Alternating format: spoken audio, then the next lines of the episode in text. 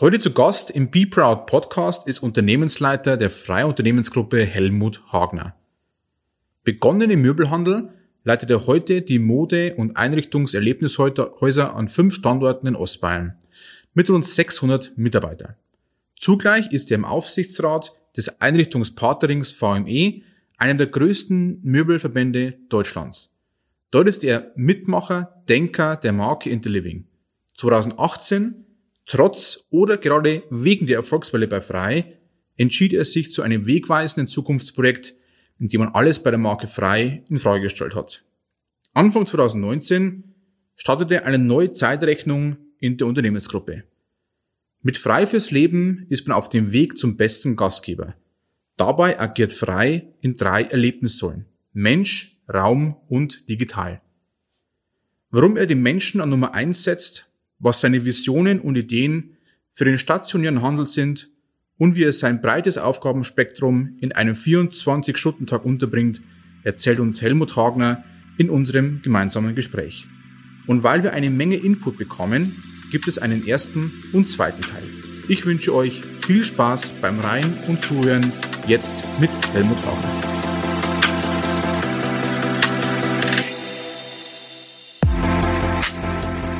Herzlich willkommen beim Be Proud Podcast. People, Culture, Brand.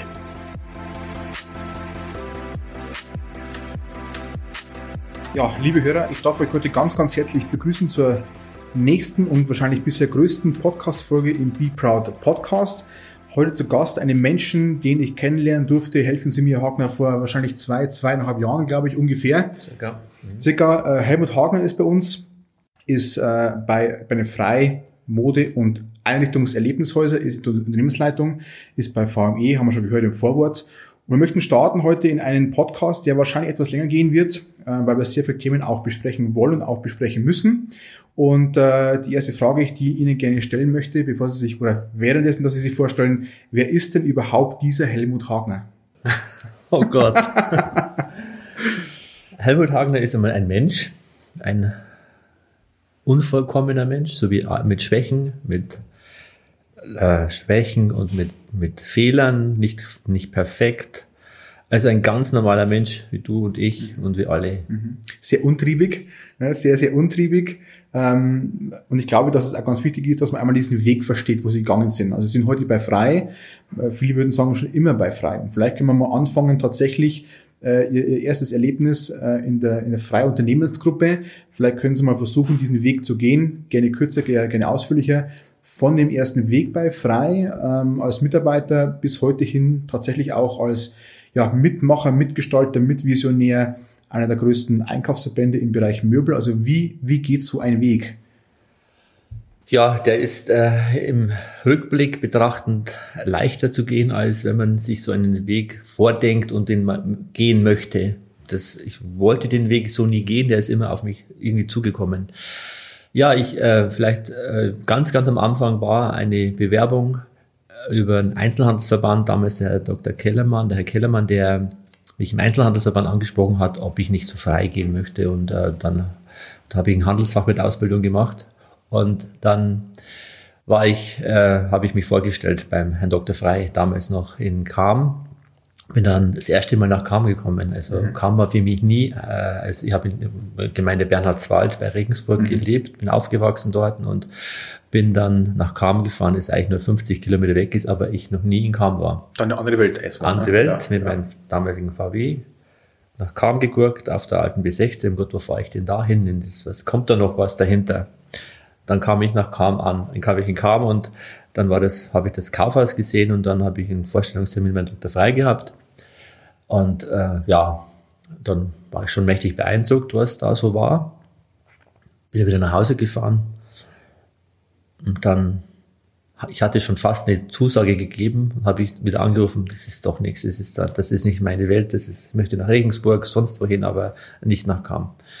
Ja, aber irgendwie dann habe ich mich dann doch breitschlagen lassen und habe dann gesagt, okay, ich mache das, habe dann eine kleine Wohnung genommen in Kam und bin dann, habe dann angefangen dort in der Spielwarenabteilung im Kaufhaus, damals noch Gemischtwarenladung, mhm. Gemischtwarenladen, alles da, was man so braucht.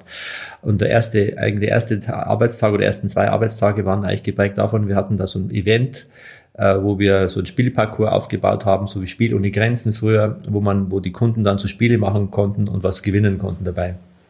Das war so mein erster Arbeitstag, zweiter Arbeitstag und dann habe ich gleich eine, äh, eine Zahnarzt Termin gehabt, weil ich fürchterlich geschwollene Backe hatte und war die erste Woche dann gleich krankgeschrieben. So, das war Perfekter der Einstieg. Einstieg auch, Perfekter Einstieg. Ja, und dann war ich in der Spielwarenabteilung, dann bin ich in die Möbelabteilung gekommen, äh, damals noch klassische Möbelabteilung im dritten Etage des Kaufhauses. Äh, und äh, ja, dann ging mein Weg so weiter. Ich habe dann 1983 eben angefangen, 1983, 84 und ähm, ja, dann habe ich da gearbeitet, äh, war dann Substitut, habe dann die kleine die Möbelabteilung dann zusammen mit der Frau Schütz damals gemacht, dann alleine weitergemacht und dann äh, mich da so durchgewurstelt, habe dann äh, versucht, nochmal mich weiterzubilden äh, und habe dann auch ein, parallel ein Studium an der Verwaltungs- und Wirtschaftsakademie in Regensburg begonnen das war ein, paar, ein bisschen Widerstand. Also der damalige Prokurist hat, mit, hat das eigentlich nicht so gewollt, dass ich das mache. Der Dr. Frey hat mich da bestärkt, das zu machen, mhm. hat da auch immer mehr zugearbeitet und auch mich unterstützt und ähm, dass ich das mache. Ich habe es dann auch gemacht. Ich war auch sehr froh, dass ich es gemacht habe. Bin dann eben jede Woche dreimal abends in die Vorlesung nach Regensburg in die Uni gefahren, um 18.30 bis 21 Uhr, alle 14 Tage, dann samstags und habe das so nebenberuflich gemacht, dreieinhalb Jahre von 1987 bis 1987 und dann die Prüfung und dann habe ich das äh, Studium abgeschlossen gehabt. Ja, und dann kamen so ein paar so weniger bewegende Jahre, wo ich äh, ein bisschen selbstorientierungslos war, wo ich mich selber gesagt, das mache ich da gerade, dritte Etage, Möbelabteilung. Dann haben wir noch ein kleines Möbelhaus gehabt in Marktredwitz.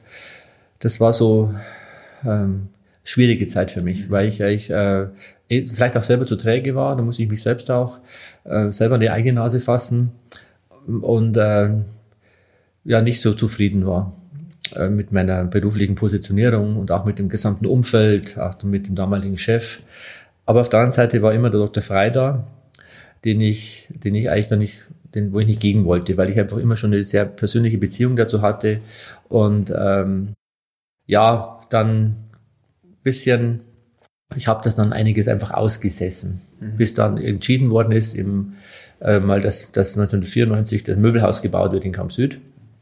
Äh, dann wurde ein Möbelhaus gebaut äh, und äh, ich war da auch immer so mehr an der Seite. Das hat dann also mein Vorgänger noch ein bisschen gemacht und äh, initiiert und auch äh, entwickelt.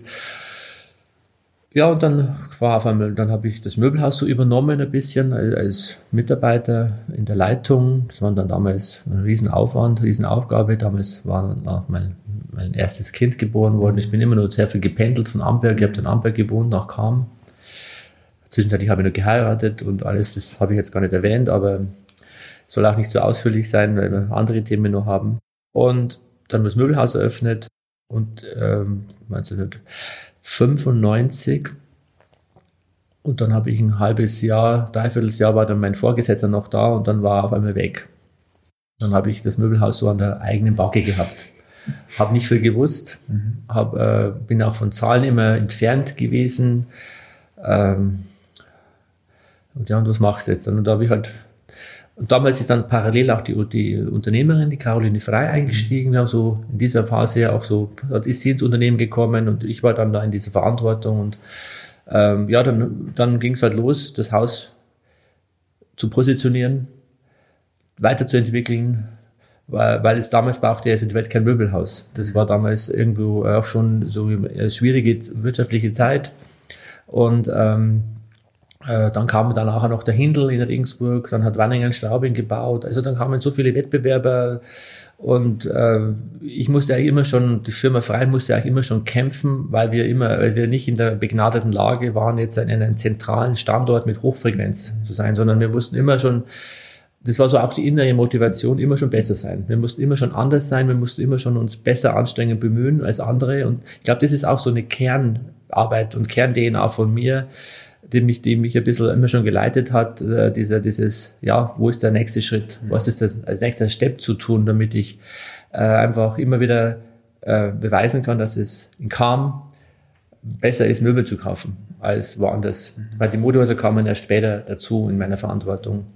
Aber das hat mich schon immer, hat mich schon immer umtrieben. Das war schon immer, da war ich schon umtriebig, weil, wie gesagt, das Möbelhaus hat in der Zeit auch keiner gebraucht und ähm, gab auch ein Wettbewerber in Kam. Und ich habe, für mich war immer schon wichtig, etwas zu finden, was uns anders macht. A, A, A habe ich dann immer gesagt, anders als andere. Mhm. Und ja, und daraus hat sich so diese letzten Jahre entwickelt. Der Helmut Hagen ist gereift, ich war ja auch immer eher, wissen Sie, wenn Sie, früher war ich immer so unscheinbar, keiner hat mich so wahrgenommen. Ich war immer eigentlich mehr Zuseher als Akteur. Ich war in den Verbänden oder in den Ta wenn wir Tagungen gehabt haben oder auch in irgendwelchen Organisationen eher so der Unscheinbare. Mhm. Weil ich halt nicht der Unternehmer war. Ich war der Angestellte. Ich bin immer hingekommen und ja, ist irgendeiner da, ja, zum Frei, der Herr Hagner, ja. Aber ich war nie der Unternehmer und das, ähm, deswegen musste ich mich auch in den letzten Jahren oder in, den, in, der, in der Zeit wahrnehmbar machen. Mhm. Weil ich das Gesicht für Möbel von Frei war, auch in Verbänden, Organisationen und dort musste ich mir meinen Platz auch schaffen.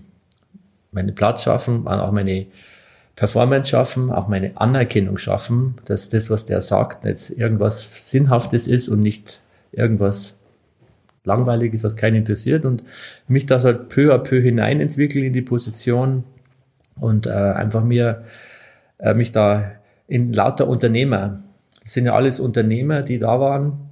Und da kommt einmal aus dem Bayerischen Wald äh, Helmut Hagener, der will jetzt da auch was sagen und hat eine Meinung und findet das alles nicht so gut, was da gemacht wird und will da jetzt andere Ware im Prospekt oder war im Einkaufsausschuss dann. Ähm, äh, Einkaufsausschuss in Bielefeld für bestimmte Ware zuständig und habe dann gesagt, ja, das geht aber gar nicht, musste mich da gegen Ältere durchsetzen. Und so bin ich dann ganz schön langsam auch so in ein bisschen in das Thema Verband reingewachsen äh, und musste mich da ja, positionieren, damals auch noch gegenüber dem damaligen Hauptgeschäftsführer, war damals der Herr Böhme, der leider schon verstorben ist. Äh, äh, ja, da war man halt nichts. Ne? Da musste man erst wieder sein und im Rücken halt auch ein Unternehmen haben oder selber Unternehmer sein. Also das war dann so die Reise, die ich gemacht habe. Äh, und ähm, ja. Äh, Heute ist man ja also wenn man das rückblickend betrachtet, war das dann irgendwann einmal so ein Punkt, wo sie gesagt haben, ich muss jetzt einfach der werden, der vieles in Frage stellt, weil es so nicht mehr weitergeht, oder war das auch, also wer sie heute kennt, nimmt sie wahrscheinlich als Visionär wahr. Das kann man, kann man so sagen. Ähm, sie sind immer Meinungsführer, sind immer auch Meinungsmacher, auch in den Gremien und so weiter. War das ihre Rolle irgendwann bewusst oder haben sie die über Jahre hinweg angeeignet, weil es gar nicht anders ging? Also aus diesem Grundverständnis, wir müssen besser werden. Frei, glaube ich, kam auch immer durchs Machen. Also viele reden, frei musste machen, sonst hätte man nicht überlebt. Äh, man hatte damals sagen wir, 10, 15.000 Einwohner plus, plus Umkreis, also nicht vergleichbar mit Regensburg, mit Nürnberg, heißt mit Straubing in dem Sinne nicht. War es einmal ein Knackspunkt, wo sie gemerkt haben, okay, das ist jetzt meine Rolle oder war das einfach der schleichende Prozess und es ist heute praktisch das Endergebnis der vielen Erlebnisse und Erfahrungen, die sie dann gemacht haben? äh, rückblickend betrachtet hatte ich immer eigentlich schon, und das bestätigt sich jetzt immer für mich selber, so, dann kommen da immer so Aha-Erlebnisse, einen inneren Kompass, der mich immer schon geleitet hat, wo ich immer schon einen Weg hatte, der, der nicht definiert war, der nirgends stand, der nirgends beschrieben war. Aber ich habe immer, immer schon aus dem, also aus mir selber heraus so einen Kompass gehabt, wo ich glaube, was ich sage, was ich, dass ich das aus einer Überzeugung sage, wann ich was entscheide, aus einer Überzeugung entschieden habe, ohne dass ich jetzt äh, das belegen konnte, warum es so war. Und habe äh, ähm, mir dadurch eigentlich selber mir selbst erstmal Selbstbewusstsein geben müssen, dass das, was ich sage, einen Wert hat und das, was ich meine, etwa nichts Falsches ist und dass es gegenüber anderen Meinungen vielleicht manchmal eine bessere Meinung war und eine richtigere Einschätzung einer Situation, als es mir andere haben äh, sagen wollen und oder andere, die meinen, die haben gesagt, die Meinung, die ich habe, ist wichtiger als und richtiger als deine. Und ich habe immer dann natürlich, da muss man auch wachsen, in die Rolle wächst man hinein. Und für mich war das schon auch ein Wachsen und auch ein eigenes Vertrauen zu entwickeln in, seine, in meine eigene Einschätzung und meine eigene Wertschätzung und auch in das, was ich kann und in das, was ich äh, als durch diese eigene Einordnung und durch diesen Kompass, den ich habe, als intuitiv konnte. Ohne dass ich das immer bewegen konnte, warum ich das jetzt so gemacht habe, aber ich habe öfters gedacht, was erzählen die für einen Schmarrn? Was, warum, äh, warum was machen die gerade? Und ich habe immer gedacht, das gibt's doch jetzt nicht. Und konnte eigentlich mich nicht damit bestimmten Dingen abfinden, die dann so waren, weil sie so waren und weil man es immer so gemacht hat, war es immer deswegen, deswegen ist es richtig. Und das war schon immer auch ein bisschen mein Kampf, das alles in Frage zu stellen und da etwas an einen anderen Wind reinzubringen oder eine andere Perspektive reinzubringen, weil äh, es ist einfach zu einfach, immer was zu wiederholen, weil es einmal gut war. Und das ist mir, wie gesagt, das geht auch gegen mein Naturell, weil ich halt dann viel in Frage stelle. Und wenn es so, immer so war, heißt, kann es auch gut sein. Das, das sage ich auch. Und es muss nicht schlecht sein, weil es immer so war. Aber es kann, auch weil es immer so war, noch besser sein. Und vielleicht auch eine andere Antwort auf andere Fragen geben, die man hat. Jetzt bewegen Sie sich ja auch in den Verbänden, wo Sie sind und tätig sind, oftmals auch in, auch in Führungsrollen ähm, und sind eben, wie schon erwähnt, nicht der Unternehmer. Aber fühlt sich als Unternehmer? Ja, natürlich, äh, da äh, fühle ich mich schon als Unternehmer, weil ich ja was unternehme und äh, nicht im klassischen Sinne. Das, dann kommt natürlich jetzt auch die Unternehmerin, die Frau Freien, äh, spielt hier eine große Rolle, die es auch zulässt, dass äh, ein Helmut Hagner diese Rolle quasi vertretend für sie mhm operativ übernimmt. Also auch mit, mit, mit Stimmrecht, auch in den Aufsichtsräten und so weiter, geht es ja um oftmals juristische Angelegenheiten, um gewisse Regularien, die man einhalten muss. Da muss erstmal Vertrauen gegeben werden dann. Klar, das Vertrauen, äh, das ist, das ist natürlich auch ganz wichtig, es funktioniert nur Vertrauen. Also da gibt es auch die Vertrauensbasis, sonst wäre das auch gar nicht möglich gewesen. Ich glaube, dass wir, die Frau Frey und ich, da einen sehr guten äh, Kontext haben, äh, wo man der eine sich auf den anderen verlassen kann und das spüre ich auch, sonst hätte ich das alles gar nicht machen können, was ich gemacht habe, ja. sonst hätte ich auch in der Form nicht wachsen können. Und vielleicht wäre das Unternehmen auch nicht da, wo es heute ist, wenn ich das nicht machen hätte können oder nicht meinen eigenen internen Kompass folgend Entscheidungen treffen konnte, die ich aus der jeweiligen Situation für richtig empfunden habe. Wenn man es jetzt ein bisschen äh, betrachten würde, ähm, diese Rolle als, als Unternehmer, gibt Ihnen der heutige Weg, die Ergebnisse, sage mal frei wächst, auch wächst teilweise anders wie der Markt, ähm, überdurchschnittlich, kann sich durch manche Krisen vielleicht besser behaupten, ähm, gibt Ihnen das rückblickend recht und besteckt Sie das für den weiteren Weg, dass Sie sagen, Leute, also wir haben das auch bewiesen, dass es funktioniert. Ähm, wir haben ja mittlerweile wie viele Freihäuser uns in der Region? Wir haben sieben. sieben Stück insgesamt. Äh, davon sind, glaube ich, zwei große Möbelhäuser. Rest praktisch ist dann teilweise mit Küche. Ein kleines Möbelhaus noch, genau, und vier Modehäuser. Genau, und äh, teilweise wirkliche Flaggschiffe auch. Da, wo sitzen die Flaggschiffe, oftmals die Marktzentren. Ähm, ich glaube, aus der Rolle, man muss sich beweisen, glaube ich, ist man jetzt erstmal raus. Ich glaube, man hat es bewiesen. Also fühlen Sie sich auch so, dass es der Proof of Concept, den Sie immer vorgebildet haben, jetzt eigentlich mal da gewesen ist? Ja und nein weil natürlich dieses äh, Ja, sich füllen ist für mich schon wieder ein, heißt äh, ausrasten, gemütlich, aus, machen. gemütlich machen, am Sofa sitzen bleiben ja. und nichts zu tun, das ist nicht mein Naturell. Äh, aber natürlich, was uns Gott, was uns schon hilft, das ist das, was wir immer eigentlich schon äh, strategisch weit vorne waren. Und dass wir zum Beispiel, als damals die Situation war, wo wir äh, in Kam am Anfang um 2000 rum die Modehäuser 2011 war es, Entschuldigung, 2011, äh, 12, wo wir die Modehäuser positioniert haben als reine Modeerlebnishäuser, mhm. wo wir gesagt haben, wir nehmen aus der Innenstadt bewusst Sortimente raus, geben die ins Möbelhaus und äh, setzen auf ein Modeerlebnishaus und auf ein Einrichtungshaus alles zum Leben, für, zum Einrichten, zum Dekorieren und machen hier eine klare Positionierung das hat mir damals schon schlaflose Nächte bereitet, weil ich, weil wir auf, auf einmal ein Umsatzvolumen von ein paar Millionen Euro aus der Innenstadt weggenommen haben, das dann erst wieder aufgefüllt werden muss. Das heißt, ja, das war brutal schwierig. Äh, wir haben diese Entscheidung zusammen getroffen im Unternehmens, in der Unternehmensführung und das hat sich nach, im Nachhinein schon als komplett richtig erwiesen. Weil wer, wer für nichts steht, wenn wir nicht in Kam in der Innenstadt oder auch in Marktredwitz in der Innenstadt nicht für eine perfekte Performance in einem gewissen Marktsegment und Produktsegment stehen, dann sind wir ein Gemischtwarenladen, der wir, der wir geblieben wären. Und ein Gemischtwarenladen heute in der Innenstadt hat in der Form keine Zukunft mehr, weil alle Sortimente, die wir aufgegeben haben, werden von anderen Marktplayern besser bespielt.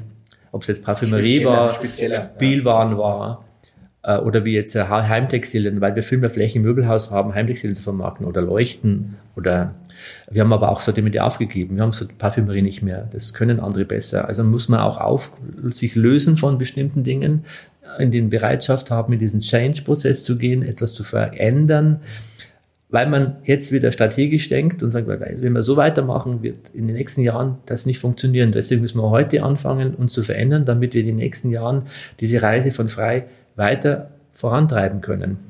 Und deswegen haben wir, glaube ich, schon äh, zusammen mit, mit den ganzen Führungsteams in den äh, Unternehmungen ähm, es schon geschafft, immer wieder vorauszudenken. Und wenn man das Thema Digitalisierung anschaut, das war schon auch ein Kampf und da haben wir uns auch, äh, äh, wo wir sagen, wie können wir, wie können wir frei digitalisieren, wie können wir ein digitales Schaufenster schaffen in den Modehäusern, damit wir äh, auch in diesem Thema Online eine gewisse Relevanz bekommen. Gar nicht um online jetzt Produkte zu verkaufen, auch nicht als ersten, als erstes Ziel, sondern alleine darum, um das veränderte Konsumentenverhalten darauf zu reagieren, um die Türen virtuell für unsere Kunden zu öffnen. Das hat uns schon weitergebracht und hilft uns natürlich auch momentan, wir stehen kurz vom Lockdown, vom zweiten, ja. äh, dass wir einfach unsere Kanäle wie Plattformgeschäft oder eigener Online-Kanal aufmachen können und trotzdem virtuell, obwohl wir einen Lockdown haben, unsere Läden geöffnet haben können. Wenn man diese Change damals, ich kenne ja frei auch noch als kleiner Bub die Geschichte, ich glaube, ihr kennt sie ja auch schon, äh, mit Matchbox-Autos früh eingekauft, Vater immer Zeitschriften eingekauft, also ich kannte ja frei auch noch als Kaufhaus. Äh, wir haben dann vor zwei, drei Jahren äh, begonnen, geschäftlich zu kooperieren, unsere Firmen, wo ich frei zum ersten Mal ganz anders wieder wahrgenommen habe. War dann damals bei dieser Umpositionierung, ging es dann frei gut, also haben sie immer in einer guten Zeit transformiert oder war dann schon die Schmerzgrenze erreicht, wo es geheißen hat, wenn wir es jetzt nicht tun, wird es echt schwierig für uns? Ja, also ähm, ähm, manchmal vielleicht zu spät, mhm. aber, manch, aber sehr oft auch zur richtigen Zeit. Wir haben manchmal, also das ist auch so ein äh, Déjà-vu, manchmal keine Entscheidung getroffen, so, wo wir hätten Entscheidungen treffen müssen, was sich im Nachhinein als richtig erwiesen hat weil wir nicht auf jeden Zug aufgesprungen sind, der da vorbeigefahren ist. Das hat uns auch immer ausgezeichnet. Also Beständigkeit, ruhig bleiben, jetzt nicht gleich da oder da oder da. Aber dann, wenn wir merken, äh, es verändert sich was oder wenn wir, äh, wir, wir Veränderungen im Konsumentenverhalten, in der Marktsituation äh, das wahrgenommen haben. Und da hilft uns natürlich auch schon unsere sehr, Tage, unsere sehr starke Verbindung zu unserem Einkaufsverbänden, unser Netzwerk, wo wir halt sehr viel Input bekommen, äh, wo wir sagen, wo wir frühzeitig eigentlich schon Temperaturen messen können, was verändert sich und wenn da irgendwas, äh, das Fieberthermometer steigt in der Richtung, könnten wir, konnten wir relativ schnell schon reagieren und haben wir äh, faktisch aus diesem Input heraus schon reagiert, wo andere noch gar nicht gemerkt haben, dass sich was verändert. Wo war denn Ihre Inspirationsquelle?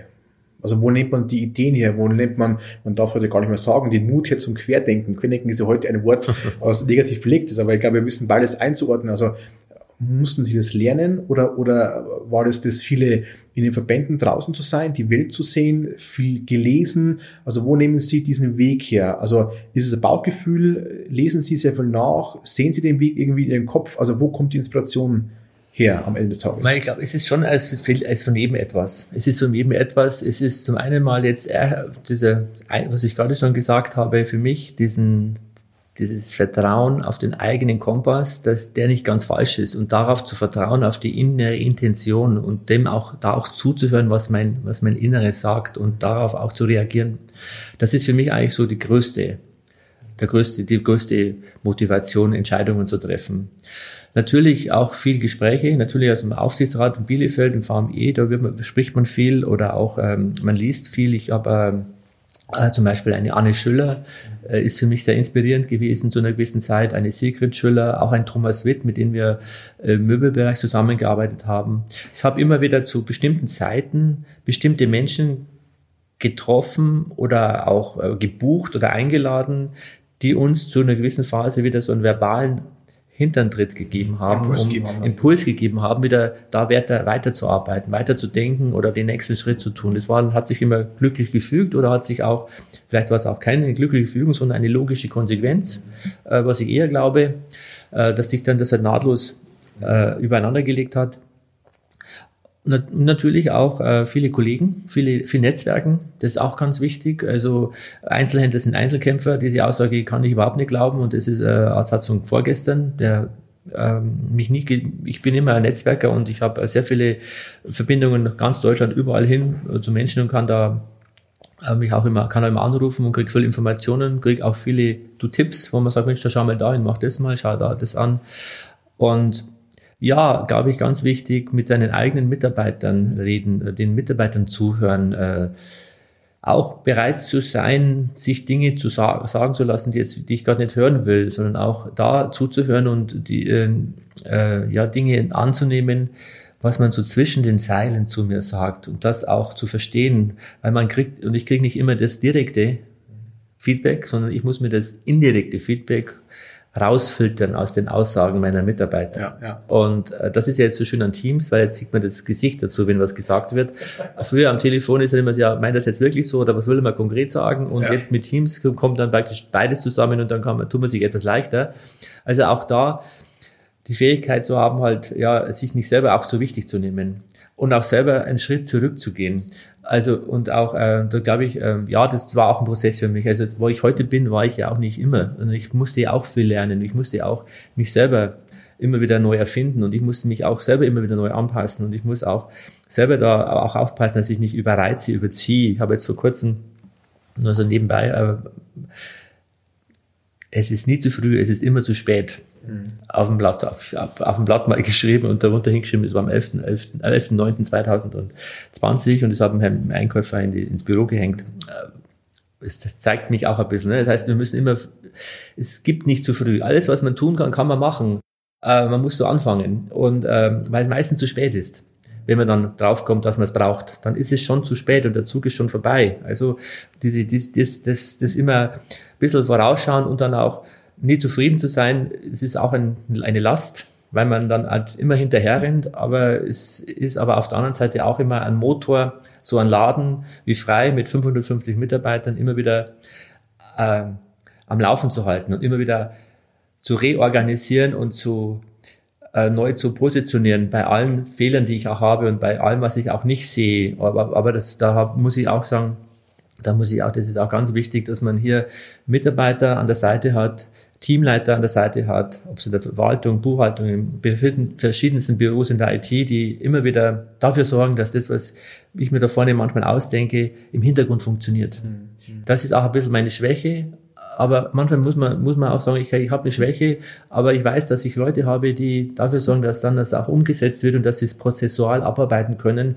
und dass sie dann halt auch, äh, ja, dass es zum Funktionieren beginnt. Ja, es braucht, bräuchte ja auch jedes Team einen Leitwolf. Der hat meistens nicht immer die angenehmste Rolle, das ist auch klar.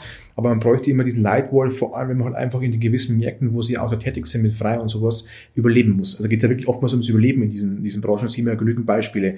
Wir gehen mal ein bisschen in die, die Jetztzeit und wir wollen gar nicht mal so richtig diese Corona-Keule in dem Sinn schwingen, nicht weil sie momentan nicht wieder vor uns steht, äh, wieder mal zum zweiten Lockdown mit teilweise erschreckenden Zahlen trotzdem. Aber bis zum Lockdown hat sich frei enorm entwickelt. Wir kommen gleich auf ein gewisses Projekt, was wir gemeinsam starten durften oder ich begleiten durfte. Was hat aber Corona verändert? Was war Corona für sich selber aus der menschlichen Perspektive, aber dann auch eben aus unternehmensverantwortlicher Sicht? Also erstes Mal, dass von heute auf morgen alles anders sein kann. Mhm. Das ist, dass es also keine, keine Garantie auf Dauerhaftigkeit gibt und auf Dauerbestand. Also dass es nicht gibt und frei gibt es gibt's einfach so, weil es ihn gibt und den gibt es dauernd. Dass wir, dass es, dass es eine harte, brutale Arbeit ist, äh, so ein Unternehmen oder egal welche Unternehmen, äh, die durch die Corona-Krise in existenzielle Nöte kommen, dass das nicht per quasi Gesetz da, dass wir eine, Existenzberechtigung haben, quasi Gesetz, und dass wir uns jeden Tag aufs Neue anpassen, unsere Existenz verdienen müssen. Das war für mich eigentlich so das Markanteste. Also es, äh, es wissen Sie damals so wie, die, wenn wir mal die, das will jetzt vergleichen, aber es, früher gab es die NATO und den Warschauer Pakt. Das war eigentlich feste Felsen, die sagt, das, aber die gibt es auf einmal nicht mehr. Also die Welt hat sich so verändert und nichts ist von Dauer und Beständigkeit. Und das war mir auch mal so bewusst, dass das dass, dass, dass nicht von selbst automatisch ist, sondern dass es von heute auf morgen brutal anders sein kann und dass man darauf Antworten finden muss. War das jetzt rückblickend trotz vielleicht negativen wirtschaftlichen Zahlen, trotz Schwierigkeiten im Unternehmen äh, und wir können auch nur aus den Perspektiven sprechen, wo wir nicht vielleicht davon betroffen waren gesundheitlich, aber war das vielleicht mal ganz gut? War ein, äh, egal welches Ausmaß und egal wie es jeder persönlich für sich findet, war das mal gut, sich mal ganz kurz zu reflektieren, dann ist man gleich wieder im Wahnsinn gewesen, logischerweise, mit wie machen wir weiter, aber war dieses Steckerziehen einmal vielleicht notwendig auch, war es vielleicht sogar überfällig teilweise? Ja, also ähm, wir waren schon, äh, vielleicht mir weniger als andere, aber wir haben uns es schon bewegen gemacht, alle miteinander. Gerade im Handel. Und natürlich das Thema Online hat, also die Transformation und der, die Veränderung hat ja schon vor Corona begonnen. Und Corona war jetzt einfach wirklich auch nochmal ein Brandbeschleuniger für notwendiges Arbeiten. Mhm. Das heißt, warum sollen wir zum Frei zum Einkaufen gehen, Möbel oder Mode? Warum braucht uns der Markt?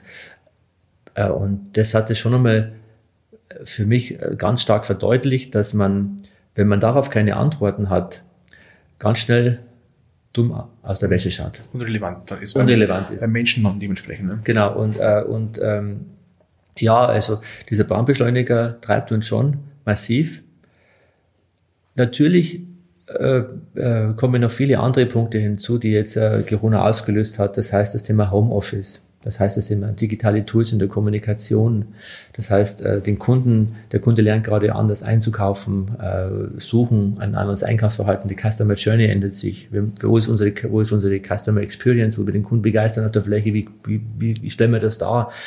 Also es sind viele, viele Einzelpunkte, die da jetzt nochmal neu gefragt werden müssen, die neu, neue Antworten brauchen und die wir auch schon suchen, äh, auch schon suchen, damit wir auch in einer Phase nach Corona in, ein, in verschiedenen veränderten Märkten unsere Existenzberechtigung erarbeiten gegenüber unseren Kunden, weil sie ist ja, wie gesagt, nicht quasi per Gesetz da, sondern wir müssen uns das jeden Tag aufs Neue verdienen. Ja, beweisen dann auch dementsprechend. Beweisen. Jetzt durften ja wir uns kennenlernen oder Sie haben mich damals eingeladen, das müsste, glaube ich, Anfang 2018 gewesen sein. Und ich glaube, da ging es frei recht gut. Und dann haben Sie sich mit uns vielleicht einen ins Haus geholt, am Anfang vielleicht nicht bewusst, äh, der viel hinterfragt, der challenged und der vielleicht auch unbequeme Fragen äh, in dem stellt. Mhm. Warum haben Sie damals zu dieser guten Zeit von frei sich für ein Projekt entschieden, wo man sich die Marke, die Mitarbeiter, die Kultur einmal komplett anschaut? War damals so der, der Impulsgeber? Einfach weil es wieder so ein logischer Schritt war zu dem Zeitpunkt oder war da was anderes ausschlaggebend?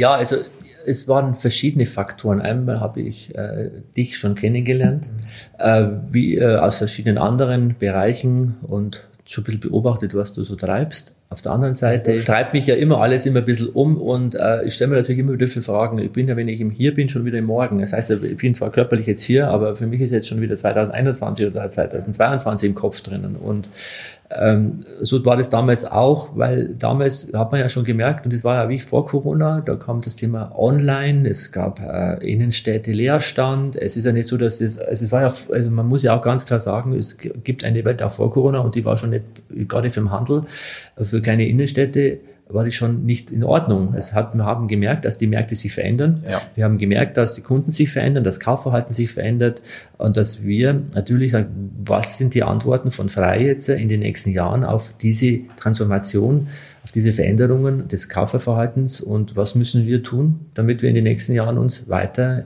positiv entwickeln können. Ich habe das und wir haben das bewusst auch aus der Stärke heraus gemacht, weil ich glaube, dass es ganz wichtig ist.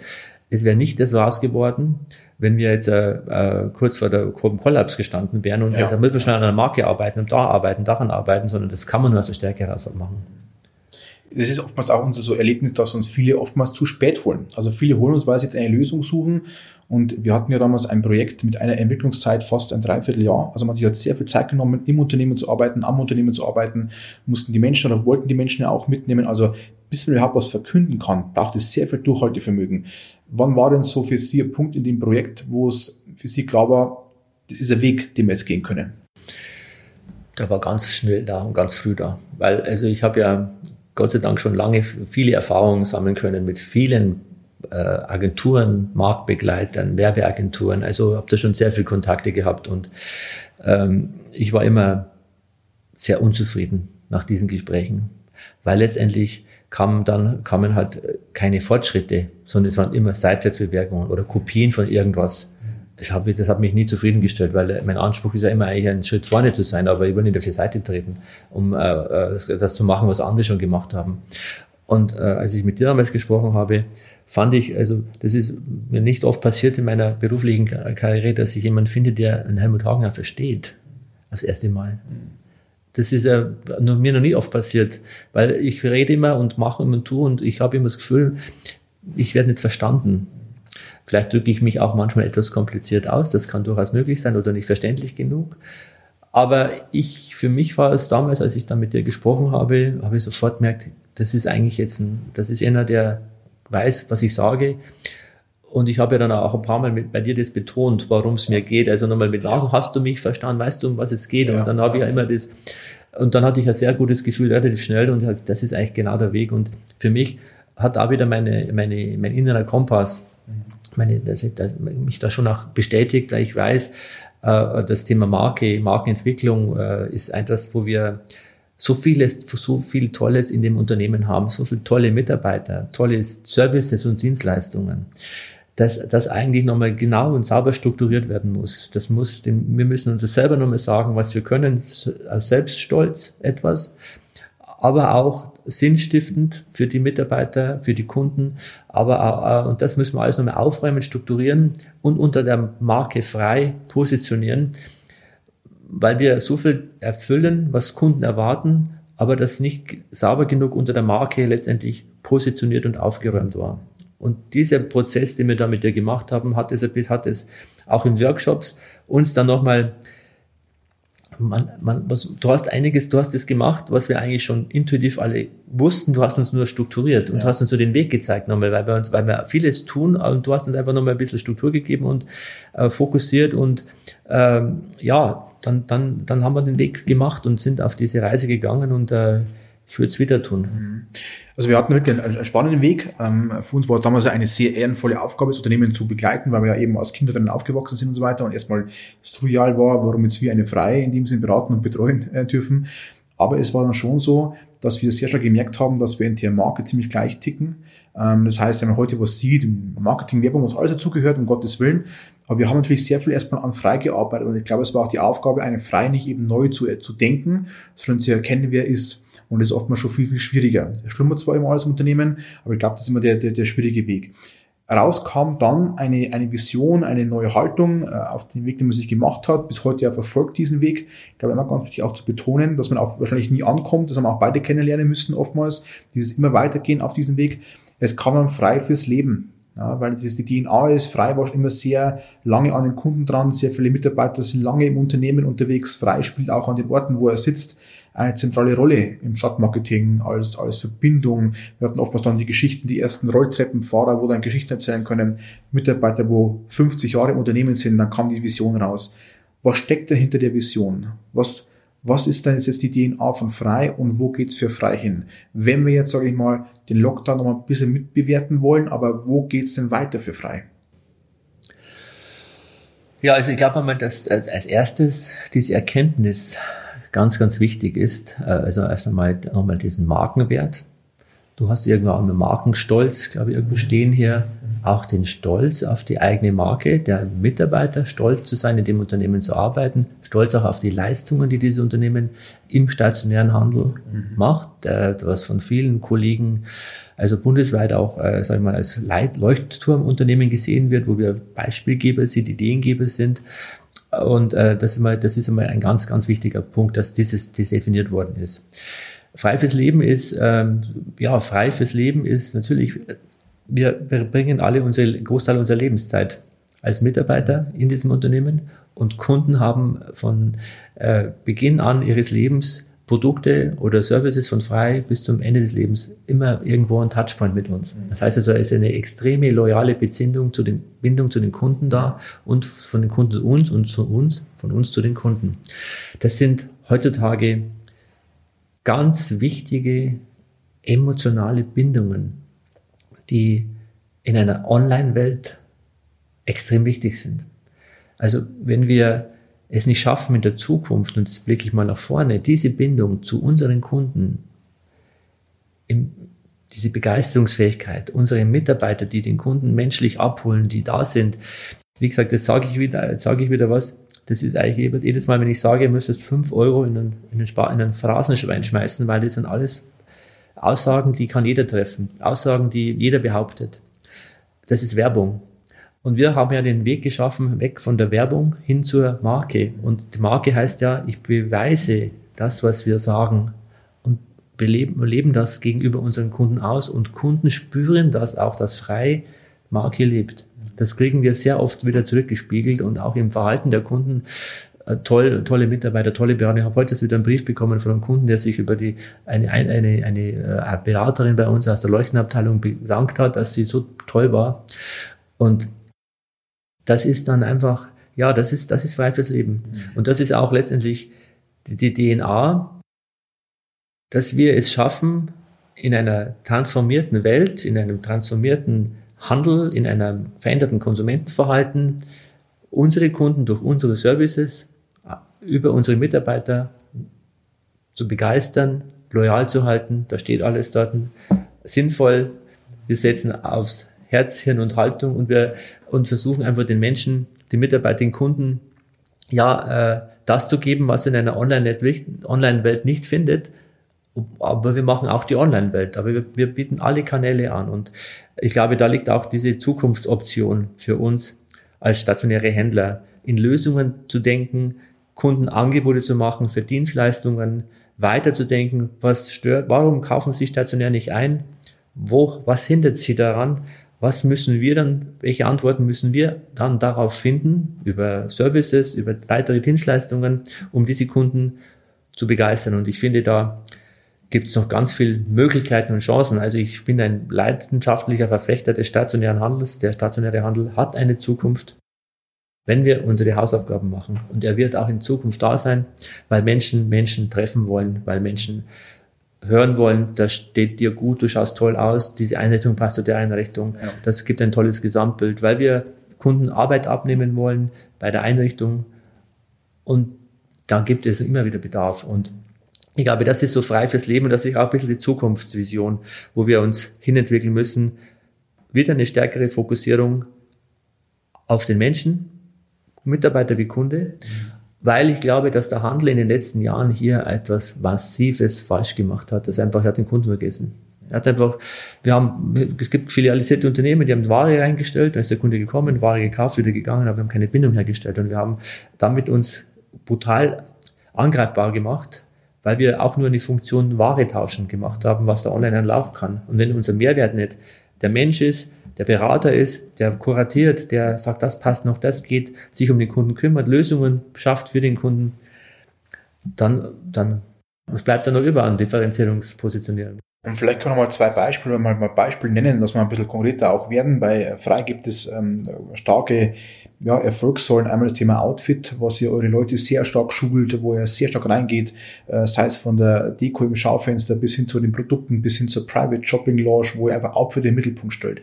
Und äh, ihr habt mir vor kurzem noch was mitgeteilt, vielleicht möchtest du äh, kurz verraten, was euer hauptverkauftes Produkt war in dem Corona-Zeitraum. Das war ein, eine Schuhbekleidung, ähm, wo genau mir gezeigt hat, was ist online, was geht online. Es geht das Produkt, das ich kenne, normalerweise das T-Shirt, einmal eine Jeans oder wie auch immer.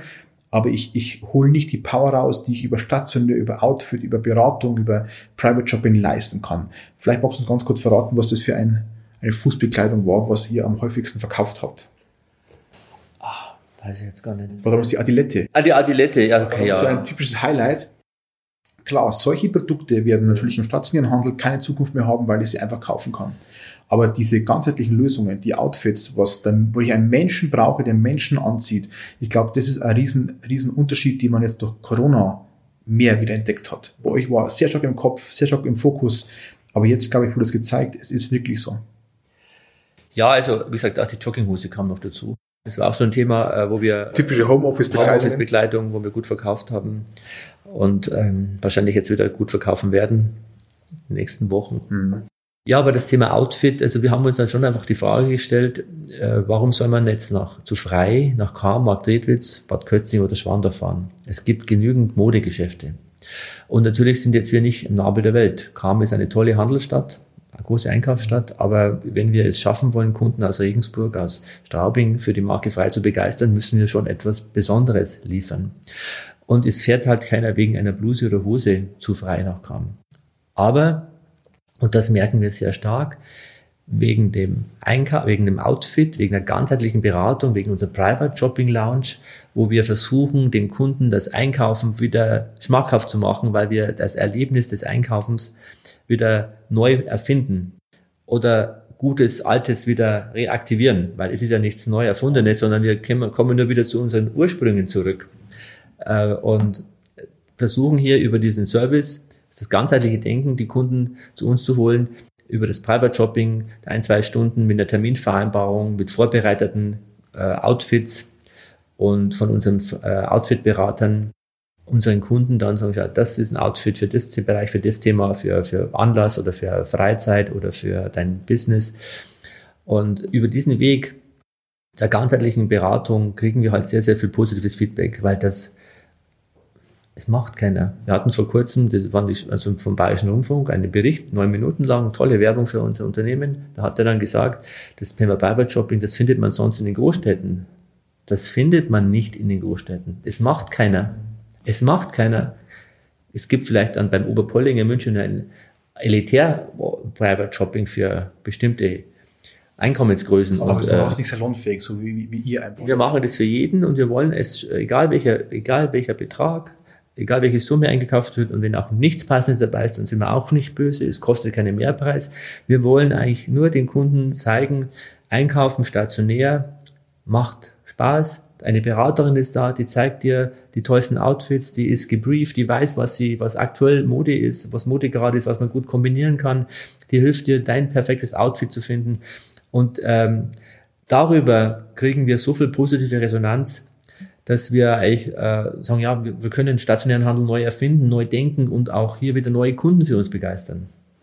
Und ich glaube, das ist ein bisschen der Punkt, ähm, und das ist mein Hinweis, ihr, ihr, ihr dürft gerne mal frei besuchen, weil wenn wir jetzt sprechen, so im Gespräch oder ähm, durfte ich das schon begleiten bei manchen Vorträgen, wo es immer geheißen hat, wir haben Outfit-Berater und alle würden sagen, ja, wir doch auch.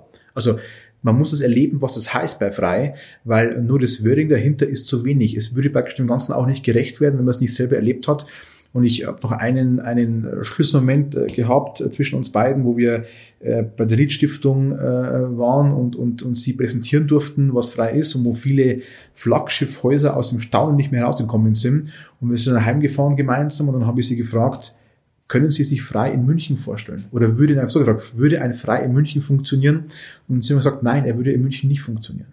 Na, was war das für eine Aussage? Was war der Gedankengang dahinter, zu sagen, ja, wir funktionieren nur da, weil wir da sitzen, weil wir uns mehr bemüht haben als andere und wie auch immer. Und noch ein anderer Hinweis noch, Private Shopping damals wurde angefangen bei Frei und es war nicht von Anfang an die Erfolgsgeschichte. Man musste dranbleiben, sich entwickeln, Mitarbeiter mitnehmen. Und viele, glaube ich, hören zu früh auf. Also viele, wo auch Sie in dem Sparing-Partner-Bereich haben, im Netzwerk haben und sagen, wie macht ihr das denn überhaupt? Wir haben es versucht, es hat nicht funktioniert. Also warum würde ein Frei so in München nicht funktionieren? Und warum habt ihr damals bei Frei an der Idee so festgehalten, obwohl am Anfang nicht ersichtlich war, dass es ein Erfolgsmodell wird für Frei zum Beispiel oder die Erfolgssäule in die Motorhäuser zum Beispiel?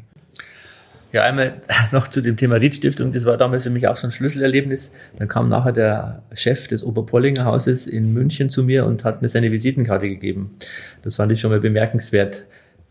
Äh, äh, ja, äh, natürlich ich würde, ich glaube, es könnte auch in äh, München funktionieren, wenn wir eine ähnliche Geschichte hinter uns hätten äh, und auch schon länger dort wären. Weil man natürlich, äh, das ist eine Reise, wo wir unsere Kunden mitnehmen müssen, wo wir uns selber jeden Tag entwickeln müssen und äh, auch diese Sinnfrage stellen, warum braucht man uns? Und wenn man sich halt diese Sinnfrage nicht stellt, warum man uns braucht, dann kann man auch nicht das Ergebnis liefern. Und ich glaube, dass ähm, äh, wir also da ja, im schönen, in der Karma oder Margredis und Schwander von Bad Kötzing, wo wir sind, ähm, einfach da diese, das ähm, liefern, was unsere Kunden wollen und vielleicht sogar mehr als unsere Kunden wollen und sie damit überraschen und ähm, damit begeistern können. Und äh, es ist immer so, dass viele immer nach München fahren. Vor kurzem habe ich äh, aufgrund des Bayerischen Rundfunks ähm, Berichtes eine E-Mail bekommen von einer Kundin, die gesagt hat, jetzt ist auch die richtige Antwort auf deine Frage, so ein Haus wie Frei bräuchte München auch. Hm. Und das ist natürlich schon eine Aussage, die mich stolz macht. Ja, ja, ja. Und auch die Power eigentlich nochmal zeigt, also der Bericht war wirklich toll, hat viel gezeigt. Ich war selber verwundert, wie, wie gut auch dann die DNA nochmal zeigen kann, mit den Menschen dahinter, die, die Stories punktuell aufgenommen hat. Ähm, das ist, glaube ich, ganz, ganz spannend. Jetzt äh, hat man sich ja die letzten zwei Jahre um ähm, die Kultur gekümmert. Und äh, war Ihnen klar, dass wenn man sich um Marke kümmert, sich um eine Unternehmenskultur kümmert, was wir da getan haben, unbewusst und dann vielleicht immer bewusster? Also war das von Anfang an klar? Ja und nein, das ist wieder so eine Frage. Äh, einmal sage ich, es war im Unterbewusstsein mit Sicherheit äh, äh, diese, dieser Kompass, dass wir sowas brauchen, aber mit welcher Konsequenz dann das, mit welchen Konsequenzen das verbunden war und mit welcher Arbeit an sich selbst und vor allem sich selbst in Frage zu stellen und alles in Frage zu stellen, um dann doch wieder darauf zu kommen, dass alles nicht ganz falsch war, was wir gemacht haben, fand ich einen ganz spannenden Weg, weil ich, der Weg ist das Ziel und wenn man den Weg nicht geht, kommt man nicht an. Also man kann den, das Ziel nicht überspringen oder sich hinbeamen. Man braucht diese Zeit dazwischen. Und das war, für, das ist ein ganz spannender Reise, ein ganz spannender Weg, vor allem auch für die Mitarbeiter, weil wir müssen das Ganze ja auch so auffassen und, und auch unseren Umsetzen in die, um in die Köpfe der Mitarbeiter zu bekommen und auch sagen, hey, wow, das ist ja, das ist toll und die sind dann auch stolz. Und für mich war so ein ganz wichtiger Moment, der 9.2.2019, dieser Abend, wo wir das Markenrollout gehabt haben, wo ich so oft gehört habe, wow, was ist das für ein tolles Unternehmen, äh, wo die Mitarbeiter sagen, ich bin so stolz, in so einem Unternehmen zu arbeiten, wo ich so viel Energie gespürt habe. Das hat mich selbst auch geflasht. Das war für mich eines das Highlight eines meines Berufslebens, dieser Abend, äh, wo ich sage, wow, das ist unglaublich, was wir da für eine tolle Mannschaft haben, für ein tolles Unternehmen sind mit tollen Mitarbeitern. Und erstmals alle vereint. Da waren fast alle da, fast 500, 600 ja. Menschen vereint. Ich glaube, viele waren fasziniert, wie viele freie Mitarbeiter eigentlich da sind. Ja, und das, das ist schon toll und äh, deswegen bin ich auch so zuversichtlich, dass die Reise von frei noch lange nicht zu Ende ist. Sehr gut, es, es kommt mir jetzt so vor, als ob wir erst fünf Minuten sprechen würden. Ja. Äh, wir haben den ersten Teil fast durch. Äh, ich würde sagen, wir machen ganz kurz eine Pause, äh, machen dann weiter. Wir steigen dann ein mit einer sehr, sehr spannenden Frage. Ähm, aus Ihrem Wording, vielleicht ja, vielleicht nein, werden wir sehen. Wir machen einen kurzen Break und dann hört ihr uns weiter im zweiten Teil beim nächsten Podcast. Danke dir, bis dahin.